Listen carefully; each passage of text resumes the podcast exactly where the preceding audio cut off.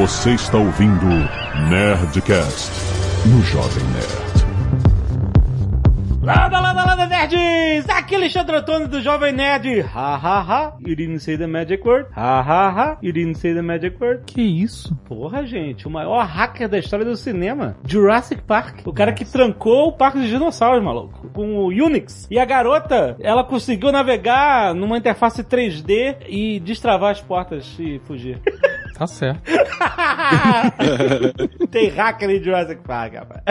Aqui é Roberta Arcoverde. Quanto mais se prejudica a usabilidade em função de segurança, menos se tem segurança. Olá, gente, aqui é o Marco Gomes. E falando em usabilidade, a quantidade de tempo que a gente gasta por dia fazendo a autenticação em duas etapas, recuperando mensagem, procurando o celular que tá embaixo da cama, porque, meu Deus, eu tenho que achar o código lá no autenticador. Puta merda, tá ficando chato, mano. Tá ficando igual assinar 30 streamings pra poder não assinar uma, uma TV a cabo. Que é o Paulo Silveira e eu resolvo todos esses problemas tendo as minhas senhas no Notepad. Caraca.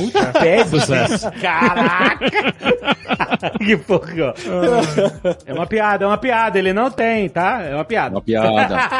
É, é, é uma piada, eu sei. Aqui é o Maurício Linhares e todos os meus eletrodomésticos que têm acesso à internet estão bloqueados. Aqui é o Azagal, olá. Clonaram meu WhatsApp, se te pedirem dinheiro, não mande. É isso aí, nerds! Estamos aqui em mais um Nerd Tech com a Lura, com o Paulo Silveira, Maurício, Marco Gomes, Roberta Covede. Vamos falar de cibersegurança, exatamente. Uma coisa muito, cada vez mais importante, a cibersegurança. Ciber? Uai, tu não é o fala cara que tu tem que falar uma, ou tudo em português ou tudo em inglês? Eu chamo de autodefesa digital, já fica bem. Minha mãe entende, autodefesa digital. Autodefesa digital? É isso aí. Ou então Krav Maga binário, sei lá, qualquer coisa assim. Vamos falar sobre os riscos, sobre as proteções, sobre as cautelas que a gente pode tomar, como não cair na pegadinha do Marco Gomes vai descobrir a sua pergunta de segurança, que eu já caí. Fica aí que esse papo tá muito bom.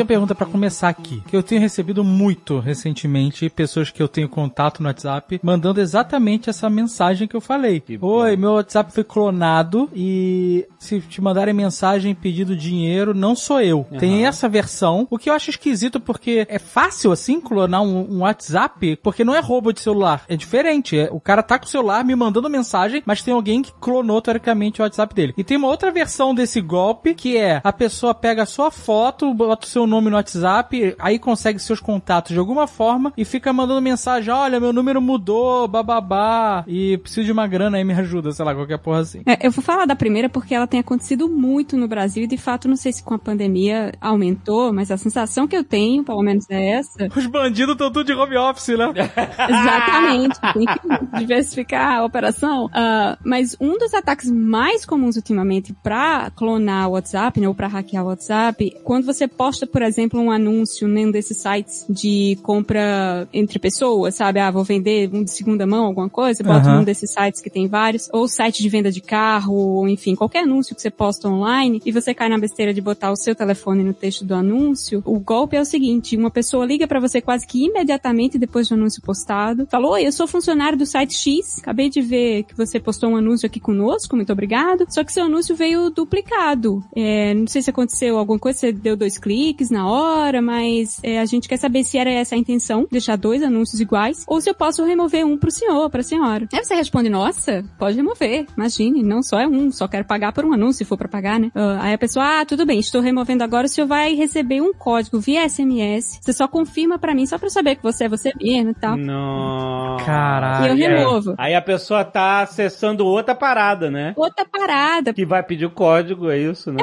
É, chega um SMS que, na verdade, que SMS é esse? É o de esqueci minha senha do WhatsApp, mande um código via SMS pro meu número. Nossa! É, puta. Aí a pessoa fala, ó, o código que chegou no meu SMS é esse aqui. Aí, ah, muito bem, já removi o seu anúncio duplicado, muito obrigado, senhor, tendo um bom dia. E imediatamente depois você desliga o telefone, você pensa, me lasquei, né? Porque, como assim? Aí olha o SMS direitinho e vê que era um código do WhatsApp, porque às vezes você não presta atenção. Você tá no telefone com a pessoa, a pessoa fala, me diz um código que chegou no seu SMS. Se você não for uma pessoa muito muito safa, tecnicamente, você vai dizer. Então, mas a, a dica que eu tenho pra você evitar esse golpe é uma regra que eu tenho, que eu criei, que é não fornecer informações pra ligações que você recebeu. É, você não criou isso, né? Essa Pra é mim, eu criei pra mim, Ah, não criei pro é. mundo. Não criei pro mundo, eu criei pra mim, a regra que eu utilizo. Sim, totalmente, é. Mesmo pra números que você ligar, tem que ter cuidado onde você lê o número. Porque se É. você lê o número É, no e-mail é. falso, num site clonado. Não, com certeza, É. com certeza. Mas às vezes a gente esquece, eu sei, eu sei que, né? Mas às vezes a gente esquece. Às vezes a gente, ah, vou ligar aqui. Não, porque assim, às vezes eu entro em contato com um banco, alguma coisa assim, né, por exemplo. Se eu receber uma ligação, eu já recebi ligação falando que era do meu banco e provavelmente até era, queria confirmar alguma coisa, sei lá, não lembro o que que era, e eu não dei. Eu falei, não, eu não dou informação pra É. ligação que eu recebo, eu vou ligar pra central e aí sim eu continuo o procedimento por lá. Isso aí. A única coisa, a única exceção que eu, que eu já fiz nesse caso, uma vez já me ligaram também e era, acabou que era do meu banco e a pessoa me pediu meu CPF pra confirmar, eu falei, eu te dou os três primeiros números. A pessoa, ah, tudo bem, serve só os três primeiros números, que era pra confirmar alguma coisa do banco. Mas isso depois de passar por várias outras validações. Mas É, nem pra alguém que dica- eu confio, eu falo. Mas quando você loga com o WhatsApp em outro aparelho, o, teoricamente o aparelho de quem é o dono da linha verdade, de verdade não deslogaria? Sim, Desloga desloga na na hora. hora. Mas então como é que a pessoa me manda uma mensagem avisando que foi clonada pelo WhatsApp se ela tá Hum. deslogada? É isso que é a minha dúvida, entendeu? Você recebe um SMS e você lê o SMS pro fraudador. E aí o fraudador, quando ele botar o código lá no, no WhatsApp dele, já era. Não, não, não. Então, mas eu entendi, a gente entendeu isso, isso tá claro. A minha dúvida é a seguinte, olha, eu sou o dono do WhatsApp, Marco Gomes é o baldido, e o Jovem Nerd é um amigo meu. Aí o Marco Gomes me mandou SMS, conseguiu minha senha. No momento que ele, você logar no meu WhatsApp, no seu celular, no, no aparelho que você tem ali, de baldido, eu vou ser deslogado, certo? Vai. Certo. Como é que eu recebo mensagens de pessoas que eu conheço via WhatsApp dizendo que foram clonados? Porque quando a gente fala clonado, a gente tá entendendo que existem duas contas iguais. Um clone, a gente aprendeu com o Dr. Albieri, um clone é uma cópia idêntica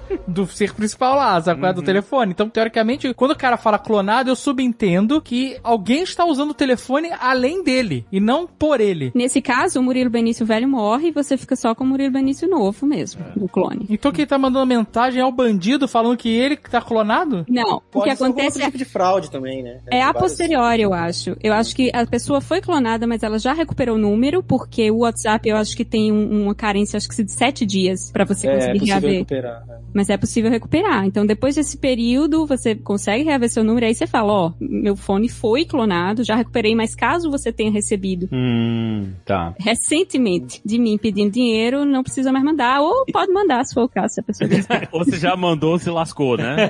Não me responsabilizo pelos seus atos. Eu já vi também, existem casos também de logar em desktop, e aí a pessoa consegue seu histórico, consegue baixar seu histórico, né, gravar ali com um script especial, consegue logar via desktop no seu WhatsApp rapidamente, baixar seu histórico, baixar contatos, baixar tudo, e depois meio que deslogar, entendeu? E você fica É, acho que essa é a clonada mesmo, né? quase que sem saber, quase que sem saber, sem perceber. E a pessoa também, se ela quiser, ela fica te espionando ali, enfim. Depende do jeito, é lógico que depende de, de objetivo e de método usado, vai ter mil jeitos de você fazer isso. Até as clonagens, né, de filmar a tela. Existem muitos jeitos e muitos motivos. Existem os jeitos mais comuns e os menos, mas é preciso ter sempre cuidado porque tem coisas muito sofisticadas acontecendo também. Inclusive, o, o WhatsApp tem two-step verification. E vale a pena ligar, hein? Sim, é importantíssimo. Importantíssimo é O Jovem Nerd tá ligando o two-step dele agora.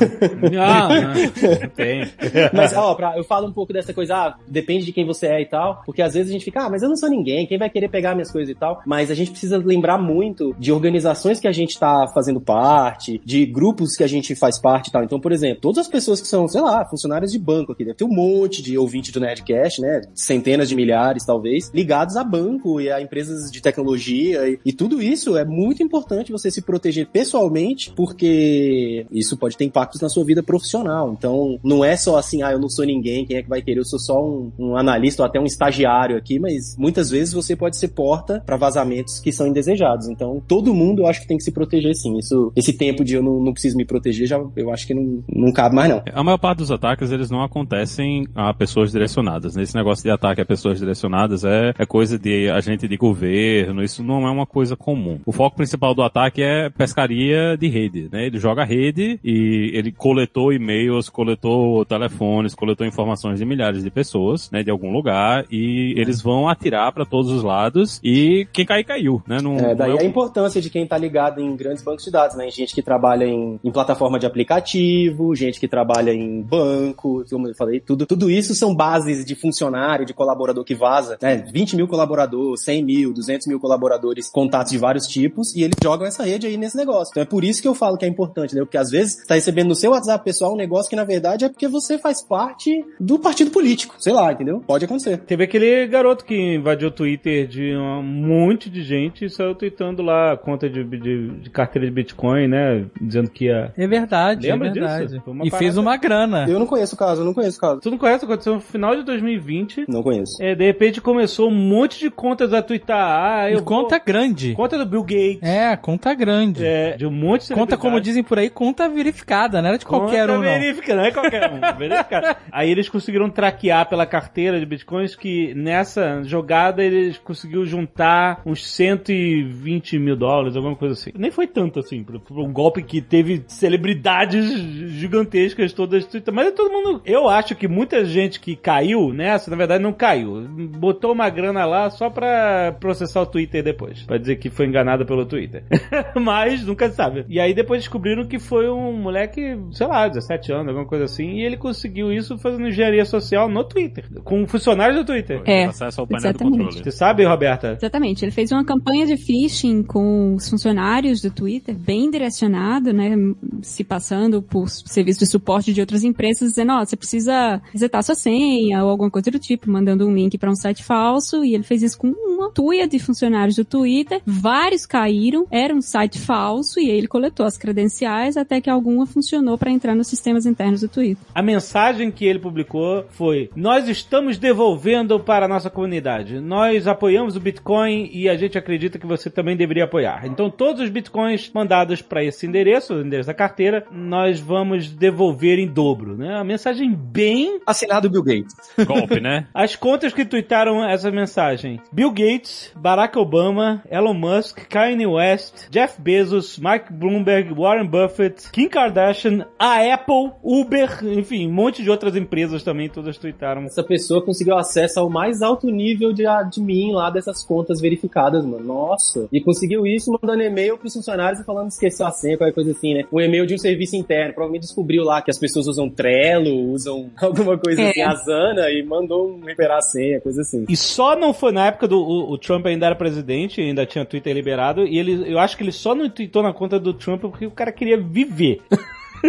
Porque se, se o cara manda a conta do presidente, maluco, é, é realmente acho que, assim, pelo menos ele é, poderia ser condenado por um crime maior ainda. Ele foi condenado a 10 anos, mas aceitou, vai ficar 3 anos preso, pelo que. Pelo que... Pegaram o cara? Pegaram um moleque de 18 anos. Não é moleque, né? Não é moleque. É um, é um garoto. Mas um holandês, se não me engano, ele não era americano, não. Não, mas ele foi pego. E não, pelo jeito, não, não fez muito esforço pra se esconder, né? Ele provavelmente é aquela coisa, um- uma pessoa com pouca experiência, mas que descobriu ali um caminho e foi no caminho. E aí não tinha nem a experiência de se esconder, mas já tinha a experiência de usar a engenharia social, talvez. É, mas falha no processo aí também, porque você clicar num link e digitar as credenciais não deveria dar acesso a esse tipo de coisa, né? Não tem autorização de dois fatores, não tem avaliação num lugar que onde... É problema de pessoal- sistema aí, né? A É, empresa isso, mesmo. isso não é o cara atacou, ele cometeu um crime, a coisa toda, mas a, é também incompetência aí de gestão, tanto de acesso, né, a, a pessoas, eles inclusive disseram que tinham pessoas na lista das pessoas que foram, sofreram um ataque, né, que clicaram, pessoas que não deveriam ter acesso a essas ferramentas internas, mas tinham, né, por motivos históricos, porque em algum momento elas tiveram e esse acesso nunca foi revogado, também porque somente com as credenciais que ele conseguiu pegar dessas pessoas, ele conseguiu acessar o serviço, né? De- deveriam ter outras coisas, outros meios aí pra bloquear, pra você ver que a pessoa tá vindo de um IP diferente, tá usando uma máquina diferente. Teoricamente, essas contas elas não poderiam ser editadas por ninguém, né? Porque por que, alguém é que eu pode publicar É. o nome do Bill Gates? Ninguém Outro- deveria. Tudo é- bem é que o Twitter pode problema. apagar post, mas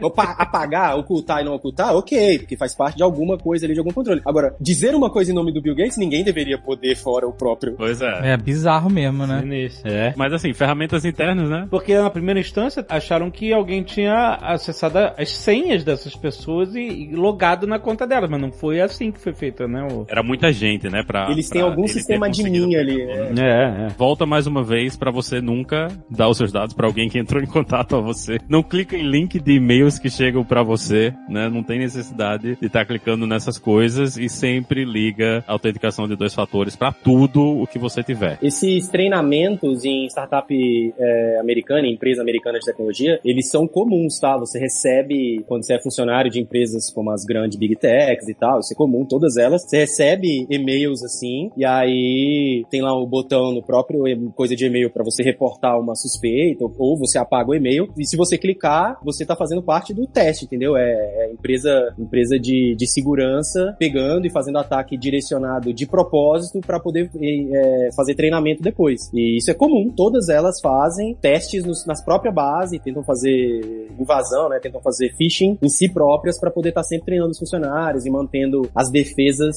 o mais alta possível. Caraca, os caras fazem isso depois fazem o quê? O dia da vergonha?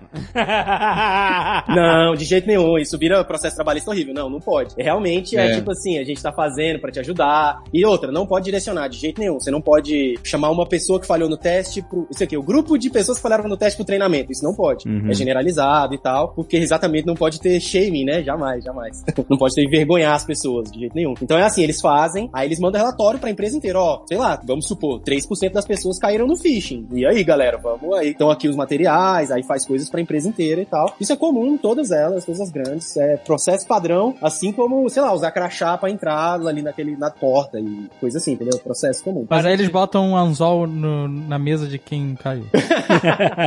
não, não sei.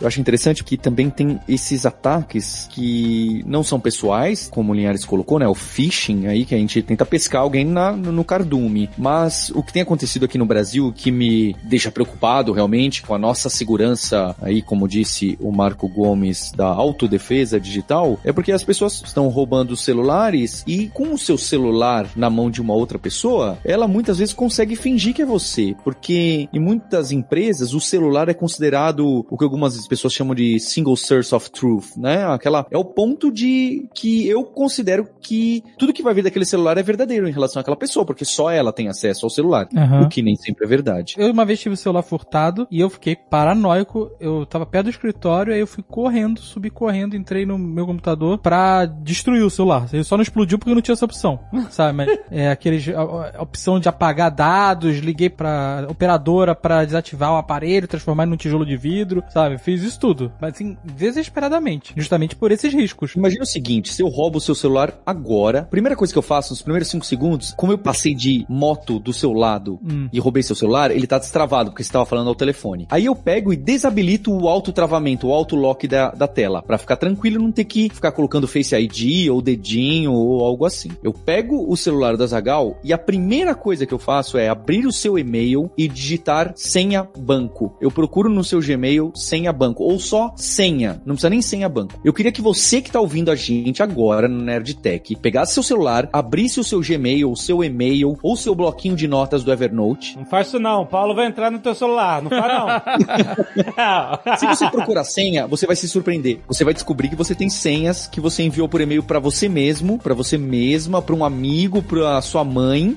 e que essa senha, mesmo que não seja do seu banco, ela não é do banco, mas ela é a senha da sua corretora de valores que faz o outro Nerdcast. E aí as pessoas começam a entrar com esse mecanismo de procurar em Notepad, em Evernote, em Trello, em Gmail, em Slack, senhas ou até no GitHub pra quem é desenvolvedor e Buscas no WhatsApp também, né? Buscas no no WhatsApp, procura senha no seu WhatsApp pra você ver o que, que vai acontecer. Você vai tomar um susto. Você fala, não, mas tá só no meu celular. Mas se alguém pega o seu celular com ele destravado e sai correndo, que é exatamente o que tá acontecendo por aí. Eu não quero pagar de fodão, mas eu só mando senha em grupo privado desse, do Telegram, né? Você pode mandar um. Chat oculto lá. ó. É, criptografado, né? E com timer. Quando eu É, tenho que que mandar alguma apaga. senha por algum motivo maluco, que sabe lá Deus porque eu tenho que mandar uma senha, mas eu mando assim. Eu ah, vou te mandar no grupo privado. Aí eu mando só pra pessoa. Mas, Dave, isso é porque você é hipocondríaco. Isso é Exato. porque você é hipocondríaco. Você, mano, é paranoico com um monte de coisa.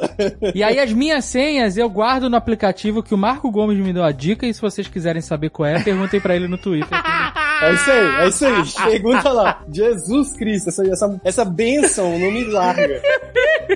É bom, é bom. Eu uso. O Marco Gomes me me ajudou a, a entrar nessa. E tem vários. Eu, por exemplo, uso LastPass, a minha esposa usa um que eu nunca tinha ouvido falar, que é o Remember, que é Remember, só que Bear, de urso, sabe? B-E-A-R. Hum. É porque é do Beach Bear, Warden, do- né? da VPN do Bear lá, da VPN do urso, né? Isso, Tunnel Bear, é do, do, do Tunnel Bear. Do Aí tem o do. Proton Mail também. Tem, tem vários, do vários. Opera. Eu já usei o Tunnel Bear, eu gosto tanto porque ele é tão fofinho. É, o urso Fofinho, entra no é. buraquinho. É isso aí, é muito bonito. Ele é fofinho mesmo. Mas isso que o Paulo tá falando de procurar senha no e-mail, hoje em dia tem muitos serviços. E aí é que eu digo que você não pode confiar em desenvolvedor, não, gente, porque também faz, fazemos merda. Tem muito serviço hoje em dia que manda pra você a senha que você se cadastrou por e-mail. Isso é de fuder a alma. Não, mas muitas vezes não é nem assim que você se cadastrou. Tipo, tem uma corretora de investimentos, por exemplo, famosa no Brasil, que quando eu me cadastrei, mandou pra mim o meu código de cliente, a minha senha pra fazer investimento, tudo por e-mail. São códigos numéricos, recebi tudo por e-mail. O que é que você faz? Você copia, bota no seu gerenciador de senhas e apaga esse e-mail da sua vida. Não deixa esse negócio lá no seu e-mail pra quando você quiser fazer um investimento, lembra, Ih, qual era o código mesmo? Tá no meu e-mail. Não, é melhor apagar. Mesma coisa com SMS. Tenta abrir. Hoje em dia ninguém se comunica por SMS. Então só serve pra duas coisas. Mandar código de lembrar alguma coisa, de autenticação pra alguns sites ou o que quer que seja, ou, ou spam. Então entra no seu SMS e encontra tudo que tem de código do tipo, tem banco que manda, ah, o seu novo código de para se comunicar via telefone agora é esse. E tá muito explícito no Seu novo SMS. PIN, né? Eles usam muito a palavra PIN. P-I-N. É, muitas vezes usam. E assim, tem bancos grandes que fazem isso, que você tenta ligar e clica lá, esqueci é a minha senha do phone banking por algum motivo e eles mandam por SMS. Então, recebeu, leu, es- anota num lugar seguro, como um gerenciador de senhas e apaga o SMS. Porque a paranoia de agora, principalmente com esses roubos que tem acontecido no Brasil que o Paulo colocou, ninguém tá roubando celular pelo celular. Porque hoje em dia você transforma o celular num tijolo muito Exato. facilmente. O pessoal tá roubando celular para ir atrás desse tipo de coisa. Pega desbloqueado, principalmente para quem tá dirigindo. Tem casos de roubos que quebram o vidro do carro para pegar o celular que tá no Waze e por estar no Waze tá desbloqueado e aí começam a acessar e-mail, SMS. E aí como é que você se protege disso? Então, Compra um uma carro forma novo que tem CarPlay. é uma forma. Se, se você estiver nos Estados Compra um Unidos. carro novo. Compra um carro novo que tem CarPlay, porque aí o seu celular fica travado e ele tá rodando na telinha do carro, né? Não na tela do seu celular. Ah, tu não tem Não, como- mas se você estiver andando na rua e tiver com ele na mão por algum motivo, isso pode acontecer. Vamos falar de Brasil, né? Vamos falar de Aí sim, Brasil. amigo. Então, Vamos isso, falar isso de aconteceu dólar a comigo. 5,60, peraí. Isso aconteceu comigo, 2015, estava correndo, saí de casa, saí da porta de casa com o celular no bolso, fone de ouvido, pendurado no ouvido, corria, corri duas quadras, na segunda quadra veio o- a dupla na motoquinha, apontou a arma na minha cara, dá o celular, eu dei o celular, Nossa. o cara olhou pra mim, ah, é um iPhone, que merda. O quê?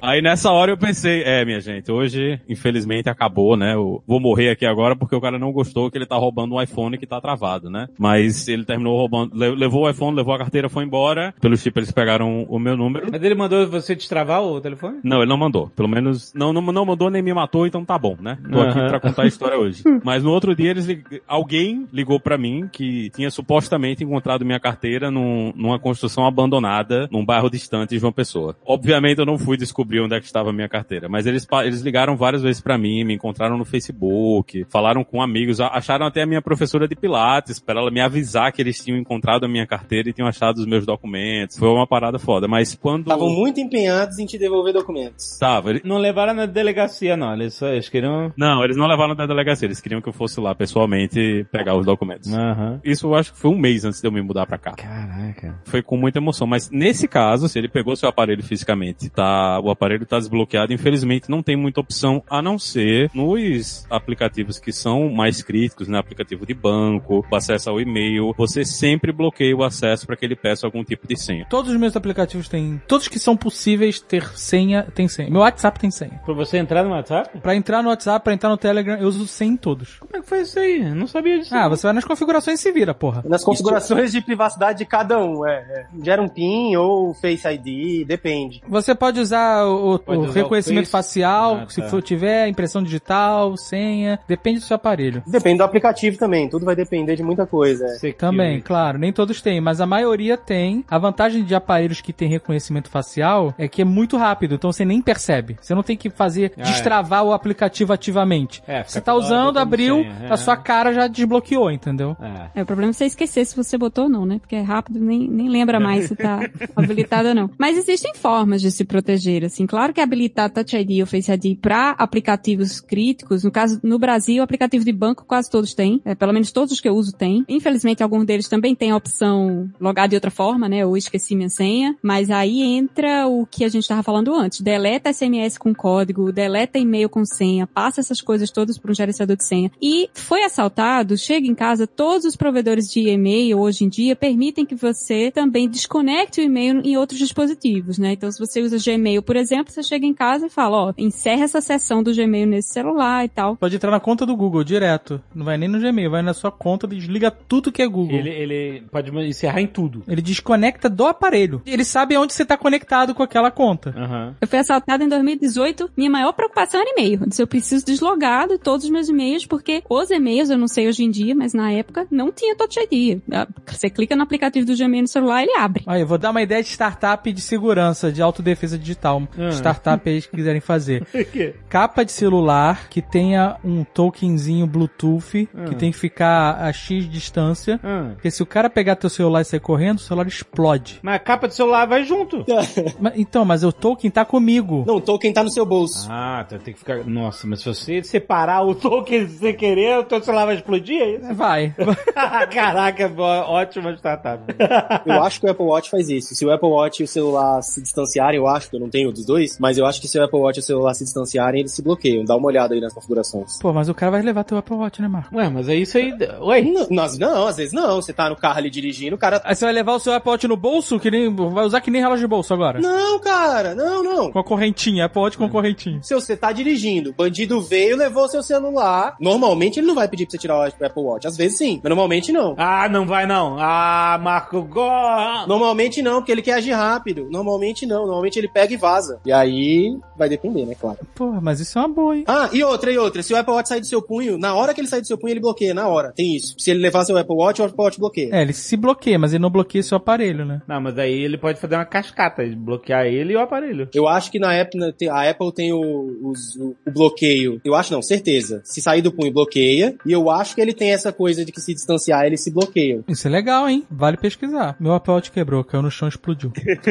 Lembre de desligar também a visualização das mensagens quando tiver na tela de travamento. Não libera mensagens quando a tela tá É, é travada. básico. Porque é senão básico. o cara vai pegar, vai ver o seu celular, vai tentar re- resetar alguma coisa e o SMS vem com o número lá do reset na cara dele. né? Então desliga esse negócio, não, não visualiza as mensagens, a não ser que você bota o Face ID. A mesma coisa que o Dave falou, como ele liga quando você bota a sua cara ou quando você bota o seu dedo, então você vai estar o tempo todo ou com a cara ou com o dedo, então você vai conseguir ver as mensagens, né? Vai ser uma inconveniência só pro cara que roubou o seu celular. Então não, não deixa isso ligado, né? Desliga esse negócio. Essa é uma das dicas de segurança que veio da comunidade. A Apple implementou nas versões mais recentes do iOS automático. Então, do iOS, as notificações já não vêm com o preview, o preview já vem bloqueado. E assim como também é o lance de borrar digital, né? Também eu, eu borrava, a galera ficava rindo nas redes sociais e agora os sistemas operacionais borram a digital direto para poder não, não ter digital nas fotos, em rede social e tal. É, a parada de foto digital é sinistro, pai. Tudo bem que não dá pra fazer hoje uma impressão, não sei o quê, mas você não sabe se daqui a cinco anos dá. E outra, você não quer deixar sua digital por aí, simplesmente porque você não quer. Tipo, e enfim, é melhor que não deixe mesmo. Não, mas já teve gente sendo presa por causa de foto digital na, nas redes sociais. Já, já, mais de um, inclusive, mais de um foto digital sendo usada pra identificar traficantes de drogas e tal, e embasando o caso pra poder fazer prisão. É isso aí. Já teve, já é real, mas mesmo assim, ah, traficante de drogas, crime e tal. Mas não é isso. O ponto é, uma foto da sua digital hoje pode servir pra estragar a sua privacidade daqui a cinco anos, daqui a 10, entendeu? Então é melhor não deixar. É isso aí. Jovem Nerd tem tanto nerd power na internet.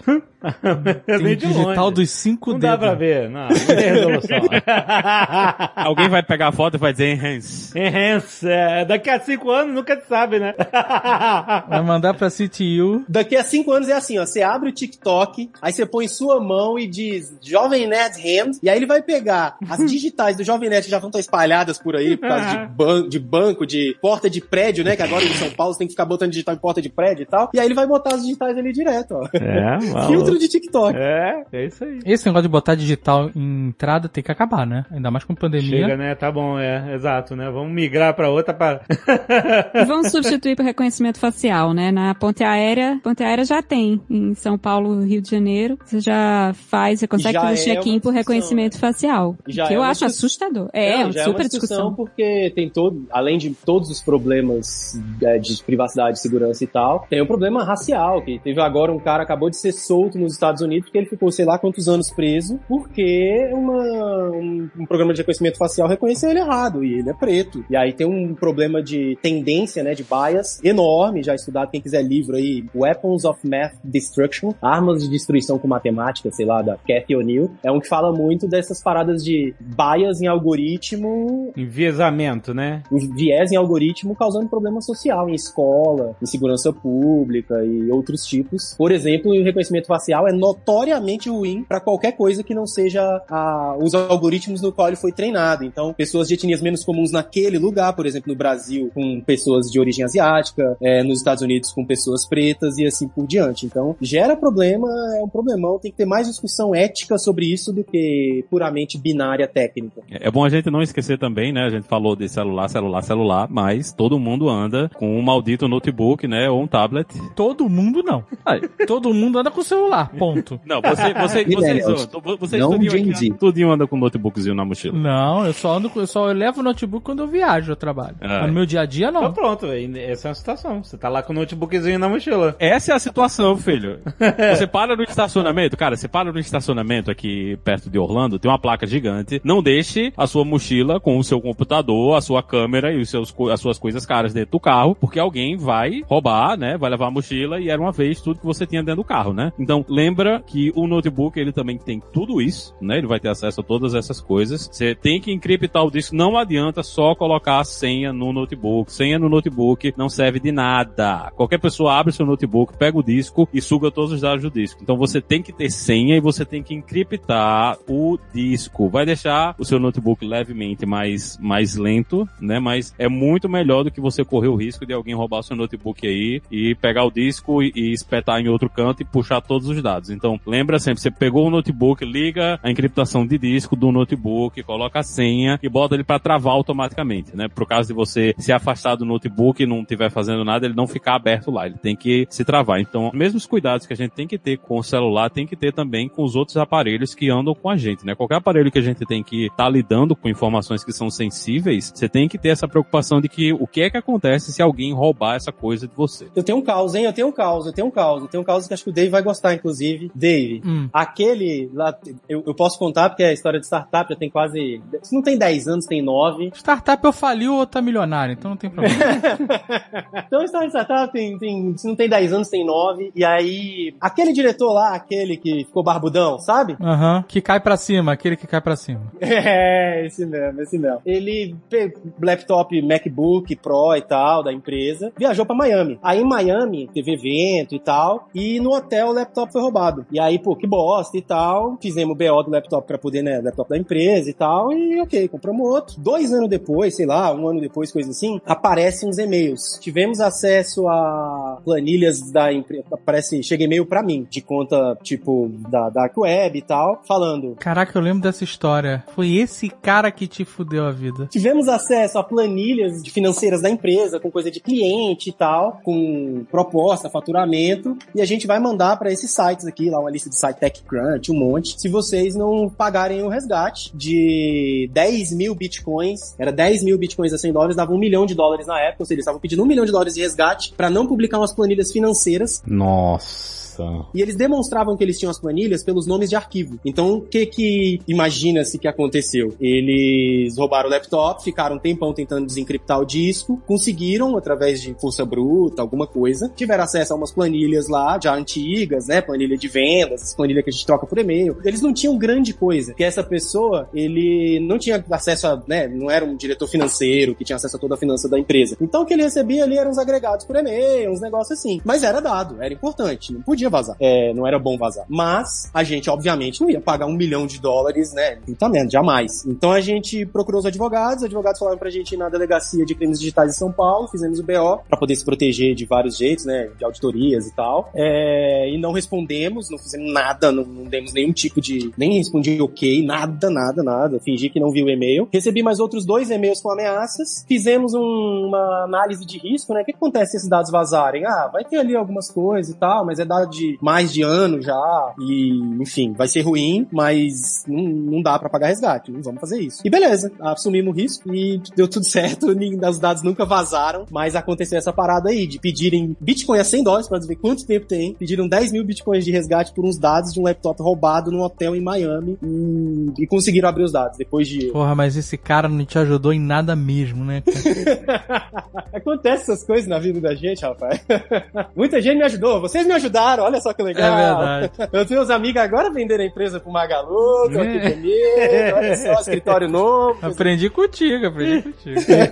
Mas ó, eu tenho umas dicas legais pra quem não se precaver e for roubado e não tiver e passar por essas situações de celular, por exemplo, né? Não coloque nomes na sua agenda de mamãe, papai, amor, sabe? Porque é muito mais fácil da pessoa identificar as pessoas mais sensíveis pra darem um golpe nos seus parentes. É. né? Então, se o cara, se você botar o nome da- sua mãe no telefone, botar mamãe, o cara vai ligar pra sua mãe e fazer aquele trote de sequestrei teu filho, manda dinheiro, essas maluquices, por exemplo, né? No GPS, não coloque a sua casa como casa e nem seu trabalho como trabalho, porque senão o cara vai saber onde você mora, né? rapaz, rapaz. Olha aí, jovem.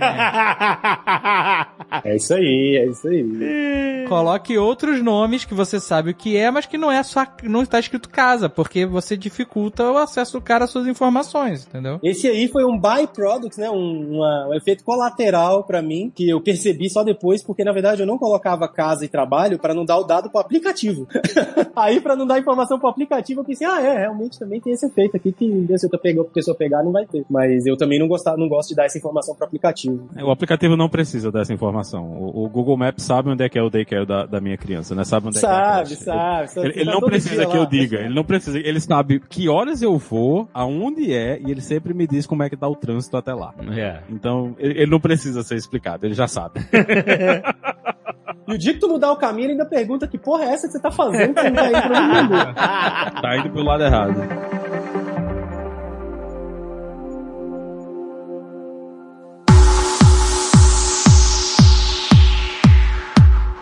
Alexandre, eu queria aproveitar só pra gente fazer um- uma recapitulada do que, que a gente já tem de técnicas aqui importantes. Posso fazer? Sim. O primeiro é aquele recado que o Marco Gomes sempre dá da gente usar o gerenciador de senhas. Acho que é bom perguntar pra ele no Twitter sempre qual é. É, Exato. é melhor. Sempre pergunte, é muito importante. O segundo é, mesmo se você tem um gerenciador de senha, não adianta nada se no seu e-mail, no seu WhatsApp ou no seu Evernote tem ali as senhas. É, exato. É, é. Essa senha do gerenciador de senha, você tem que saber que nem agente secreto, decorar e não pode estar anotado em lugar nenhum. Não, mas não é só isso, não é só essa senha. Se você anota as suas senhas em outro lugar também. Ah, sim. Não, não, e sem brincadeira, essa senha do gerenciador de senha, existe metade dela com algumas pessoas de confiança e outra metade com algumas outras, porque é o meu plano de morte aí, né? Porque, né, vai que... Bom, bom. Ah, meu plano de morte é que cada um por si, quem ficou que se vira.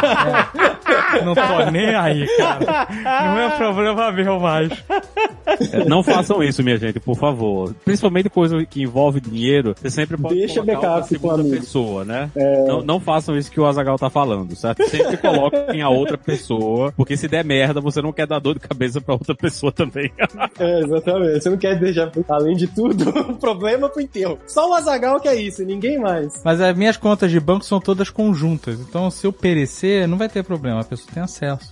Não tem, tem esse negócio de senha, de, de guardar a tua senha e tal. Tu, tu viu o caso do cara que tem 7 mil bitcoins no HD e ele, ele tem duas chances de pra errar a senha? Ah, já perdeu, já. Caralho. Já era. Ele ganhou, sei lá, anos atrás, 7 mil bitcoins por alguma coisa que ele botou num HD encriptado e esse HD, ele só tem 10 tentativas. Senão ele trava pra sempre. É. E ele já tentou 8 e não lembra a senha. São 239 milhões de dólares que É um estão nesse otário, HD. né? Mas eu, E ele não lembra a senha, ele ele só tem. Ele já tentou oito vezes, só tem O duas Bitcoin é isso, cara. O Bitcoin é essa, essa, essa dinheiro loteria da vida. Você tem noção disso? O cara não tem. O cara, como o cara queria ter um gerenciador de senha nessa hora? não tem. Isso é o pior cofre do mundo, né, mano? Nossa, ou melhor, ou melhor, sei lá. O outro item que apareceu aqui é o de colocar senha no WhatsApp. Então, você que já tá com o WhatsApp aberto procurando suas senhas, banco senha, password e já se assustou com os registros que tem aí, se você vai lá no menu, nos settings, nas configurações, lá em conta, na parte de privacidade, tem o two-step verification. Você põe uma senha, um pinzinho, um númerozinho. E vale lembrar, você que tem uma app que você usa sempre, você fala, poxa, mas no Gmail eu não consigo fazer isso, ou no Evernote, ou alguma coisa eu não consigo colocar uma senha para bloquear e perguntar de tanto tanto tempo. Tanto no Android quanto no iOS, tem mecanismos para fazer isso. No Android acho que chama Secure Folder. Você consegue criar um Secure Folder que você põe as suas apps lá e toda a app que tá ali dentro, quando você abre, você precisa digitar uma senha. Olha aí, ótima dica. Então, mesmo se alguém roubar o seu celular, ele precisa digitar a senha. Excelente dica. Tem mecanismos para se proteger. Mas ó, uma dica que é importante é se policie, não envie suas senhas de verdade, a não ser que você tenha um mecanismo de autodestruição. O Telegram tem chat privado, um por um, uma pessoa por uma pessoa, que você bota timer na mensagem. Então ela, além de estar criptografada, ela se apaga em 10 segundos, uma- um minuto, uma hora, você determina o tempo. A mensagem não fica lá, e se a pessoa der um print na tela, ele avisa, ó, o malandro deu print, sabe?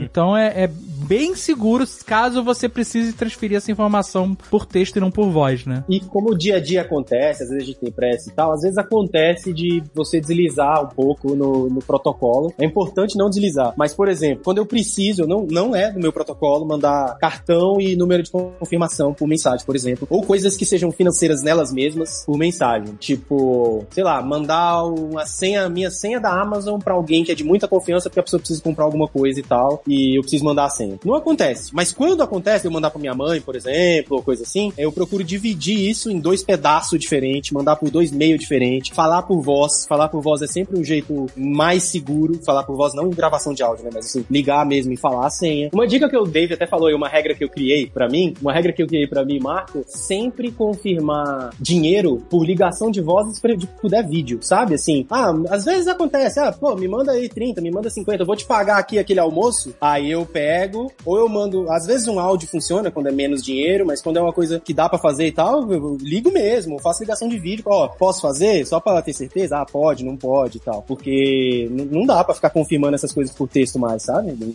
não- não vale a pena, assim. É uma dica muito simples, confirma por voz, que é é mais difícil imitar a voz, por enquanto, por enquanto. Depende, se você estiver devendo pro Faustão, pode ser o Ed Gama. Eu, por exemplo, quando eu tenho que mandar número de cartão e aquele código de confirmação, eu mando o número de cartão por, por exemplo, WhatsApp, e o código de confirmação eu mando por SMS, ou eu mando por e-mail, ou eu ligo e falo, entendeu? Pra poder dividir um pouco a informação, e se tiver alguém grampeando pelo um dos lados, ou se alguém pegar o dispositivo e fizer uma, fazer uma, fizer uma busca meio genérica, né, aquelas buscas rápidas e tal, ali de, de- bem de, de processo mesmo, rapidão ali, pra poder pegar o máximo possível depois se desfazer do aparelho, é, a pessoa não vai conseguir a informação completa, vai conseguir pedaços. Então eu sempre faço isso, até com papel em casa. Eu rasgo o documento e jogo metade na lixeira e metade na outra, ou metade na lixeira e metade na vaso sanitário. E ó, e, e esse negócio, se você tipo, por acaso mandar a senha pelo WhatsApp, né, pra pessoa, manda, teve que mandar, beleza, mandou a senha, fala pra pessoa anotar ou utilizar e depois você apaga, porque no WhatsApp você pode deletar uma mensagem enviada. Eles copiaram isso tudo do Telegram, mas Na real, cria uma senha única, né, minha gente? Pelo amor de Deus. Você troca a sua senha. Assim que você mandar a senha e a pessoa tiver feito o que ela precisava fazer, troca a sua senha pra uma senha nova, que essa senha tá perdida já. Se você É, mandou. Essa senha foi pro mundo. Essa senha foi pro mundo. Não, sim, mas se você mandou o número de cartão, por exemplo, mandou o número de cartão, você não vai pedir um cartão novo, pô. É. É. Aí você pode apagar a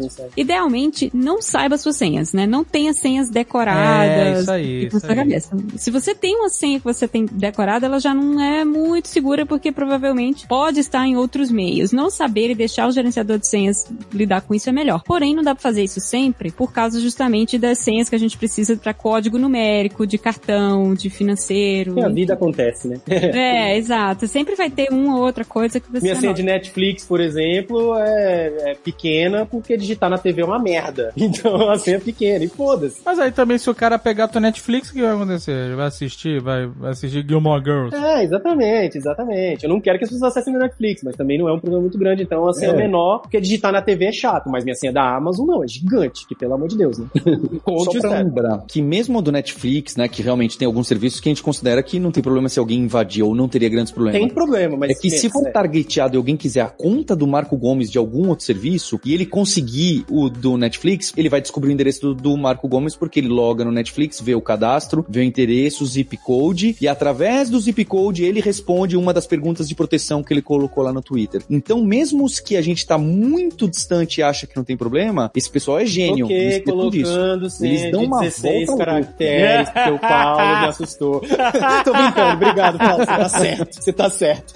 Gente, Mas isso- eu nunca respondi nenhuma pergunta de segurança com a resposta certa. Na verdade, eu não precisei usar também. Essa é uma dica também, sempre colocar como senha e eu anoto a resposta lá naquele gerenciador de senha. Então, meu gerenciador de senha tem lá, por exemplo, Microsoft lá no meu gerenciador de senha. Aí tem usuário, meu e-mail, arroba hotmail, sei lá. A senha, a senha. E aí vai ter as, na- no Notes, que é um lugarzinho de anotação fácil de fazer. Então, assim, não é que dá trabalho, não dá trabalho nenhum. Vai ali e escreve, entendeu? nem precisa criar campo, nada. Vai ali nas anotações do próprio campo e põe lá, sei lá, first pet. Aí eu ponho uma senha, eu ponho uma palavra aleatória que vem na minha cabeça. Hum, não o nome do pet mesmo. Country of Residence. É, É. exatamente. Country, sei lá, current car. É, primeira escola, né? Essas coisas. Exatamente. Eu ponho senhas. Porque são informações relativamente fáceis de você descobrir, né, se você quiser. Exatamente. Quem sabe o nome do meu primeiro cachorro, que eu mesmo não sei, porque eu não lembro, mas se alguém descobrir isso um dia e tentar usar, não vai adiantar nada. Como é que tu não lembra o nome do teu primeiro cachorro, mano? Eu sou de periferia, cara. A gente nasce criando cachorro, caralho. É um monte de vira-lata.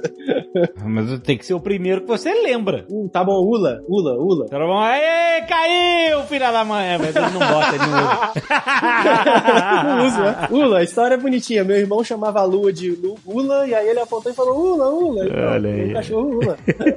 Mas é, se tiver alguém do Netflix aí ouvindo, né? Pelo amor de Deus, não se digita sem em televisão. Nenhum dos E é horrível, né, gente? Nenhum dos outros aplicativos exige isso. Se você fizer isso no YouTube, ele dá uma URL pra você acessar do seu celular ou do seu computador. Porra, mas isso também é um saco do cacete. Acesse. Mas é melhor do que você dar a senha pra sua televisão, velho. Não confie Não pode na dar sua senha pra televisão. televisão. O Maurício não, não, não, não confia nos eletrodomésticos. Inclusive, tem muita TV com microfone e câmera ligada, Tem, pegando aí tem. a nossa vida. Ah, mas peraí, Marco Gomes, você é o cara que não acredita que os celulares escutam a gente, mas acredita que a TV escuta? Que história é essa? Não, ela escuta Sim, de verdade. porque tem caso. É porque tem caso, porra. Tem caso documentado. É por recebi isso. 3 dólares da minha televisão, certo? A minha televisão tava tirando screenshot das coisas que estavam passando nela, mandando pra nave mãe pra vender isso como anúncio, né? Pra dizer, ó, essa pessoa que tá assistindo, que tem essa televisão nesse endereço, porque eles tinham o meu endereço que a televisão era conectada no Wi-Fi, né? Então pelo IP eles sabiam onde é que eu morava, então eles conseguiam dizer o que é que eu tava assistindo, porque ela tirava o screenshot da tela, mandava pra fonte, Screenshot né? da tela, né? Não Da interessa o que você tá vendo. Zero É, dependendo. Eu tava jogando no Playstation, tava assistindo seriado, fazendo qualquer coisa. Ele tira o screenshot da tela, manda essa parada lá pra eles revenderem essa informação. Não tava claro que eles estavam fazendo isso, então eles foram processados e eu recebi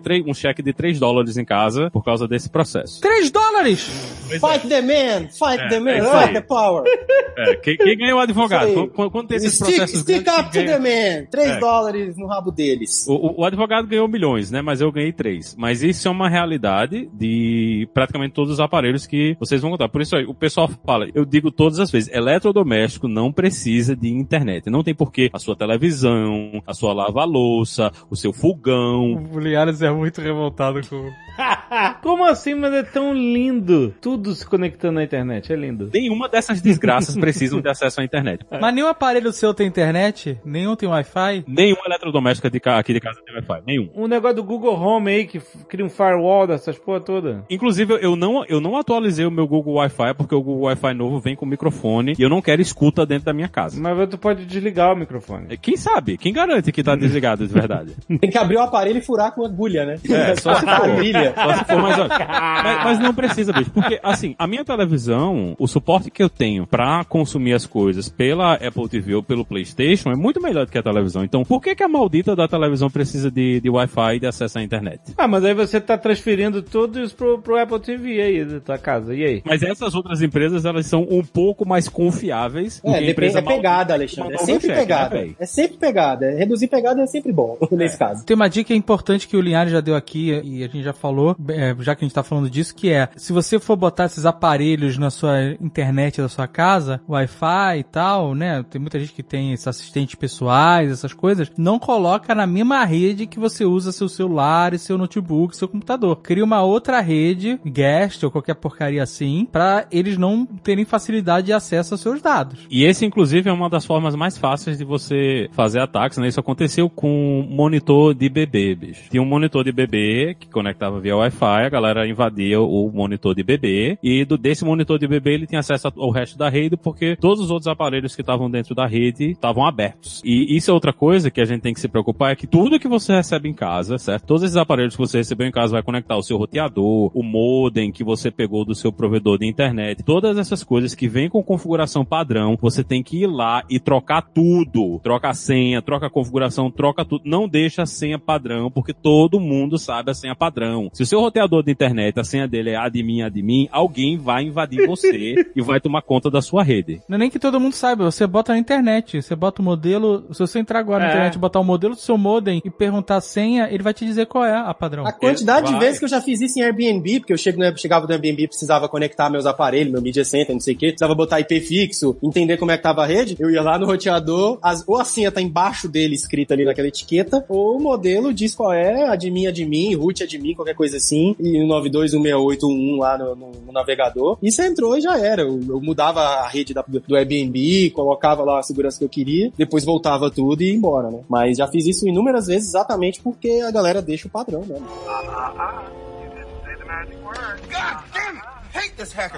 Então, falando ainda sobre eletrodoméstico, tem casos documentados também, ou pelo menos acusações é, muito fortes, eu não lembro se estava provado ou não, nation states, né, de nações, que pra fazer ataque em outra nação, coloca aparelhos espiões no mercado daquele outro país. Tá falando do TikTok? Não, não, não, aparelho espião. Não, tô falando de micro-ondas que por estar ligado na tomada ou chaleira elétrica, literal, micro-ondas e chaleira elétrica eram os dois acusados, ferro de passar também. Porra, eu tenho chaleira elétrica. Exatamente, que por estar ligado na tomada, tinha dentro um computador independente, tipo um mini computadorzinho, Não é possível. que ficava escaneando rede e tentando fazer brute force nas redes o tempo inteiro. E lógico que ia conseguir, porque fica ligado 24 horas aquela merda. E aí, tipo assim, seu micro-ondas, na verdade, ele tá ali, aquele reloginho, mas ele tem um outro sistema totalmente independente, ali grudadinho, às vezes com 4G, às vezes não, depende, tipo assim, galera fazendo ataque em empresa, em empresa muito estratégica, coisa assim, botava chip com 4G. É, ataques mais massificados em cidades e tal, deixava só ali o aparelho tentando achar o Wi-Fi. Quando achava, começa a escanear a rede inteira e mandar os dados tudo lá pra nave mãe, entendeu? Pra Tá. nação mãe. Caralho. Isso tem caso, é assim, tem indícios, né? Tem, tem tipo demonstração, tem produto achado e tal. Não sei que se conseguiram demonstrar que era realmente espionagem internacional. Caraca, eu tô em choque, maluco. Você comprou uma chaleira, com a chaleira, a chaleira tá te espionando? Caraca, Isso. Linhares. O governo americano faz isso, porra. O governo americano abria pacote de empresa que fazia aparelho de rede, roteador, essas coisas, implantava o o bugzinho lá e despachava para outros países. Esse tipo de espionagem, tanto a espionagem industrial como espionagem entre países, é isso é segunda-feira. E de novo, isso pode acontecer só por você morar num bairro, entendeu? Não é Pode. porque você é grande coisa. Tem, aqui É só porque têm- você tá vizinho de alguém. Só porque você é vizinho. Às vezes nem é porque você é você. Só porque você é vizinho do, do Ministério da Economia da sua cidade. Você tá ali perto, por acaso você tá no range do Wi-Fi, os caras vão usar. Mas aí, cara, aí você tem que virar Viggo Mortensen. Tem que ficar off the grid. Pega tudo que você tem analógico, bota numa mochila e vai embora. É isso, acabou. Ah, Eu já recebi treinamento de não botar, não usar carregador de celular, porque carregador de celular jogado perto de empresa estratégica pra poder levar pra dentro da empresa, plugar na parede e já era, entendeu? Como é que é? Não entendi nada. Tem chupa-cabra USB, minha gente. Tem chupa-cabra USB. Chupa Você- USB, é. Assim, USB. ó, as pessoas. Vai lá no café, vai lá na Starbucks do lado do Google, vai lá na Starbucks do lado do Google ali em Palo Alto e esquece um carregador de celular bonzão lá, de, de 10 watts. Ah, E entendi. aí, hope, entendeu? Faz isso 100 vezes, em algum momento esse negócio chega dentro do Google, sabe? É isso. Isso acontece. Se você for evitar tudo, você não vai fazer nada, mas é bom saber que essas coisas acontecem, né? Uma coisa que acontece Isso. muito aqui nos Estados Unidos, quando tá tendo manifestação, é você ver um carro, né, da polícia, uma vanzinha com uma anteninha em cima, e aquela anteninha em cima, ela vira uma estação de celular, e todos os celulares vão se conectar nela. Então tudo que você tá enviando via celular, SMS, SMS no geral não tem segurança, né? Então o SMS ele vai limpo. Aquele SMS que você mandou, né, durante a manifestação, e ele foi lisinho, ele passou ali na anteninha do carro da polícia e ficou gravado ali dentro do carro da polícia. E todos os números de todos os celulares de todas as pessoas que estavam lá. Porque muitas dessas coisas foram criadas, os protocolos de comunicação de todas essas coisas foram desenvolvidos muito antes da gente ter esses problemas de segurança, né? Então o pessoal não, não considerava todas as formas que esses ataques podiam acontecer. Outra coisa que rolou na época desses protestos, eu lembro do pessoal falando das campainhas inteligentes, que elas estavam sendo usadas pela polícia pra reconhecer quem passava nas ruas, nos protestos. Não teve um negócio desse? E continua sendo usado, né? Porque eu acho que eu li que, não, se- não me engano, se, não, se foi a Amazon que falou que não ia mais mandar informação pra polícia. Como assim? A informação da campainha? É, a imagem, Câmera? a imagem, a câmera. De, que- de quem passou na frente das casas? Aham, aham. É. Ah, traqueando as pessoas. Os dados da sua câmera tem algumas marcas aqui que os dados das câmeras são compartilhados diretamente com a polícia local. E automaticamente. Você entra, você assina o serviço e lá no serviço tem a opção de você distribuir o- os dados diretamente para a polícia local e a polícia vai ter acesso a todas as filmagens que aconteceram pela câmera, né? É uma coisa que está gerando muita discussão aqui, porque isso é privacidade. Eu pessoalmente não tenho uma dessas em casa, eu não vou instalar uma dessas em casa exatamente. Liares, ele é muito. Liares off the grid. em Exato. breve. Não, é, daqui Não a- vou instalar, não vou instalar um, um- um bicho desses em casa, mas é uma questão de privacidade, porque são as pessoas que estão andando na frente da sua casa, né? Então, eu tenho a expectativa de que eu possa andar aqui no meu condomínio sem estar sendo filmado 24 horas do tempo, né? Então, eu pessoalmente não gosto disso. Não, você fica tranquilo, você não vai estar sendo filmado na frente da sua casa. Nas outras, você vai estar sendo filmado. Exato. É, na- nas outras... Mas a frente da casa dele é de frente à casa do vizinho, de frente é, dele. É, que vai filmar também. Mas, mas isso é real, isso acontece, é- e, e é uma coisa que está sendo muito discutida, principalmente porque o- a, a polícia não tem problemas também de profiling e tudo isso. Mas é, é uma coisa que, assim, na hora que você compra uma coisa dessas e você está usando, é bom considerar os efeitos colaterais também, né? Não é, é- esse negócio de segurança 24 horas o tempo todo de todas as coisas e tudo que você tem dentro de casa não é um- uma escolha tão simples assim, não. E eles usaram isso aí, isso aconteceu. E, assim, é, o- infelizmente o futuro é esse, né, minha gente? O, o futuro vai ser a gente ter cada vez menos privacidade. Pra isso que eh, o Linhares, em vez de escavar o, o quintal dele pra, pra construir a piscina, ele vai botar um bunker. Offline, né? Sem acesso à internet. é, é off the grid. De chumbo. E com gaiolinha de Faraday em volta ainda. Chumbo com galinha de fora da volta.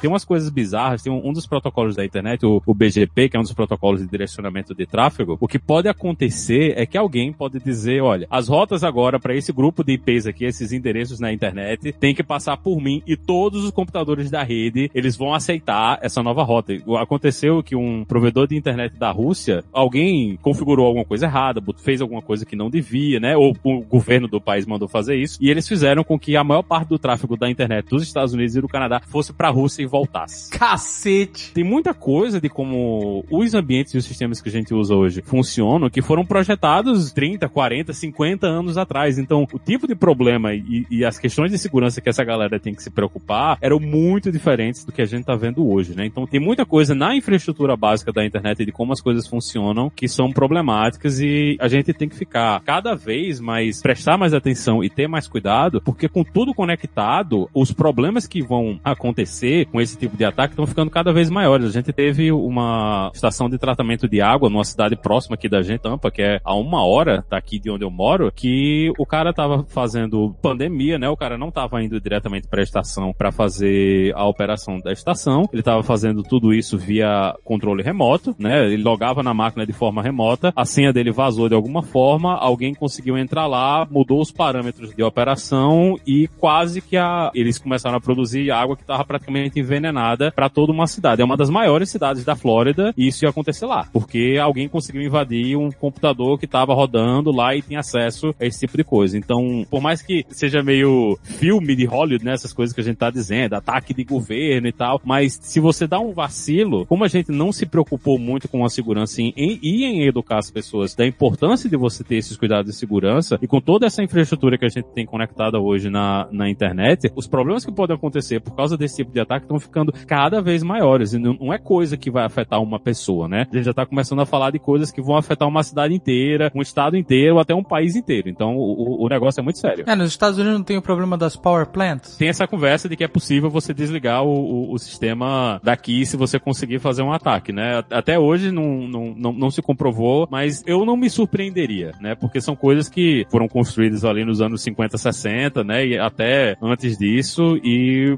não deve ter tido muito investimento para atualizar e melhorar as coisas, né? Ah, então tá, tá salvo. É Battlestar Galáctica. A nave mais velha que na era digital não foi hackeada pelo Silence. Mas é aí que tá o problema, bicho, é porque essas coisas que são muito velhas digitais e que não foram atualizadas, alguém vai colocar uma gambiarra. Aham, aham, sei, sei. É, e na real elas não são seguras, pelo contrário, elas são muito inseguras. É uma, uma tecnologia tão básica que, que em muitos casos é possível você hackear ele exatamente por ser tão básico que você hackeia ele remotamente com uma chaleira, entendeu? É porque é básico demais. E aí uma chaleira ali tentando consegue. Porque o cara não tem nem barreira pra barrar tentativas após 10, entendeu? De tão antigo que é o negócio. Teve uma sequência de cyberataques nos Estados Unidos recentemente, né? Eles Ciber. desligaram. que é? Ciberataque. Ciberataques. Eles desligaram uma, um duto, né? De, de combustível, um pipeline que toda a costa leste, né? Atacaram também a produção de carne, JBS, no- notícia, exatamente.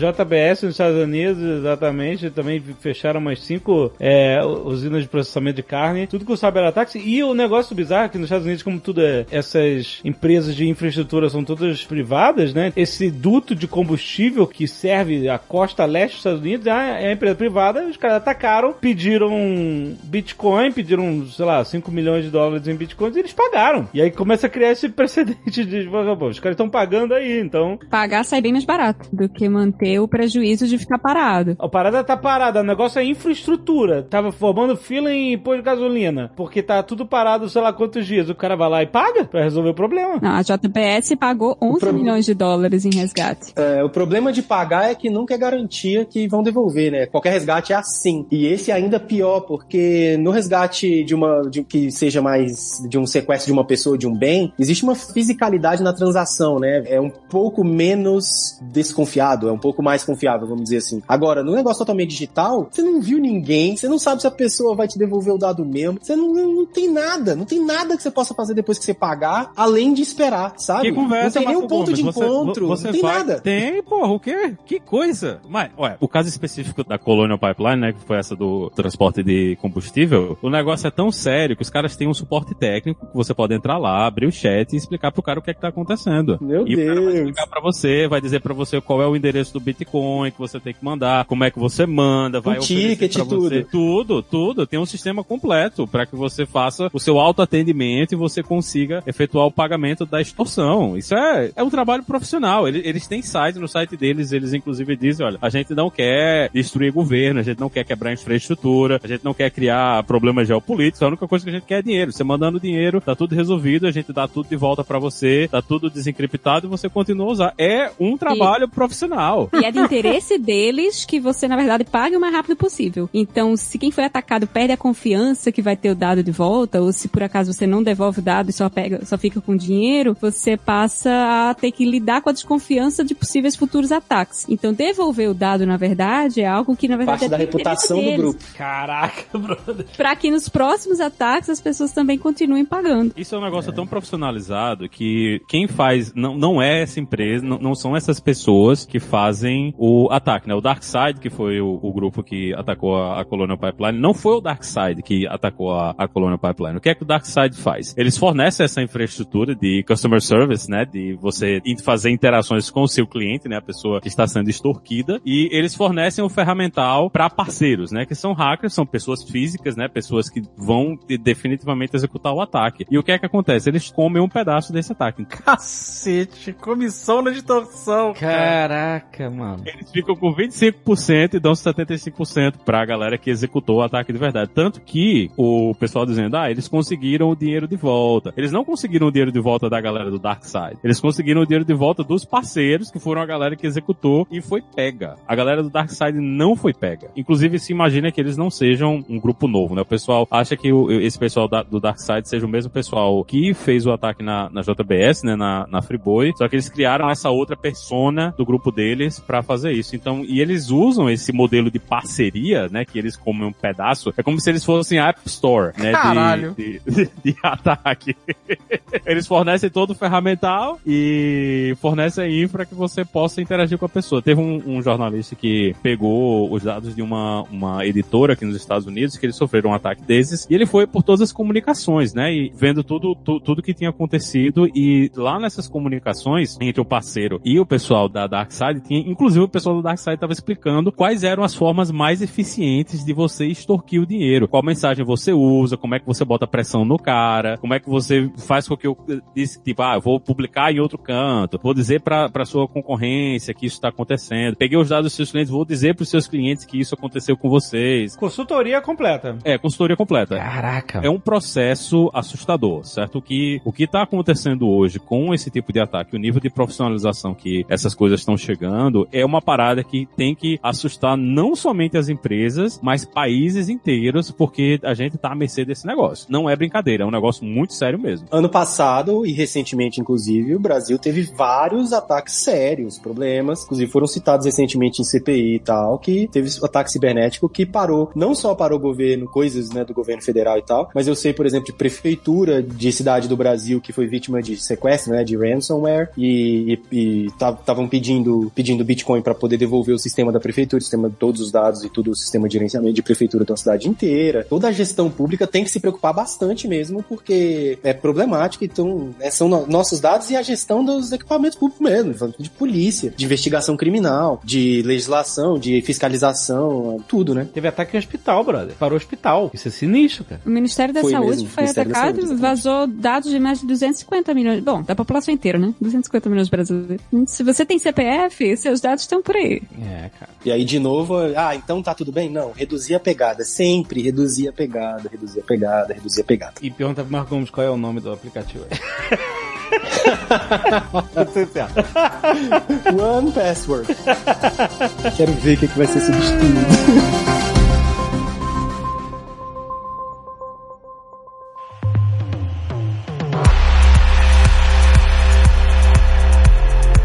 Muito bem, Paulo. O que, que nós temos de Alura pros nossos alunos? Eu nem vou chamar de ouvintes, são alunos. Todos alunos. Pois é, Alexandre, eu acho que eu queria é, chamar atenção para a página de depoimentos que a gente tem crescido bastante, porque quem não sabe, quem ouve a gente sempre, não sabe que eu fico trocando com o Alexandre e com o Dave. Toda vez que um aluno, que uma aluna manda para mim assim: Olha, Paulo, conheci a Lura no Nerdtech, estudei três anos, fiz faculdade e agora, graças a vocês, né? O pessoal sempre tem essa visão errônea, né? Eu falo que é síndrome de Estocolmo. graças a vocês, consegui um emprego, olha onde eu tô e não sei o quê ah, que legal. a gente vai lá e põe lá na página de depoimentos da Lura. Então eu queria reforçar esse recado para quem sempre ouve a gente, Aham. dá uma olhada lá em alura.com.br barra depoimentos e ver as histórias de muita gente que inclusive passou aqui no Nerdtech, foi ouvinte, é ouvinte e que encontrou até como uma nova carreira ou gente que já era de tecnologia. Então eu fico muito orgulhoso da gente ter essa parceria, esse patrocínio por anos Aham, muitos anos. e de agora colher os resultados mais fortes. Não é porque educação demora, não é da noite pro dia. A Lura, nem ninguém, quem te promete educação em sete dias ou transformação de vida em 14 dias, é, tá de brincadeira, tá bem? É algo que leva tempo mesmo, porque não é simples. Mas tem um endereço simples para as pessoas acessarem? Um endereço encurtado? alura.com.br barra depoimentos. Olha aí, excelente. E se você entrar em alura.com.br barra promoção barra net, você já sabe que você assina a Alura com 10% 10% de desconto. Ah, exatamente. É isso aí, tô te esperando lá pra você fazer parte desse mundo digital, né? Porque as coisas que a gente tava discutindo aqui, Aham. o Marco Gomes e todo mundo, faz parte da gente se envolver no mundo digital e vai ser necessário pra todo mundo. E você entender como que as coisas são desenvolvidas e criar seu próprio software, seu próprio dashboard, seu próprio business intelligence, o, o seu programa, sua app, vai te fazer entender muito bem esse cenário todo, as brechas, como as coisas se conectam do mundo online offline. É porque é inevitável. É, exatamente. Inevitável. E aí é inevitável também você perguntar pro Marco Gomes do Twitter qual Caraca, é o cara tá o aplicativo disso. Ele não escapa.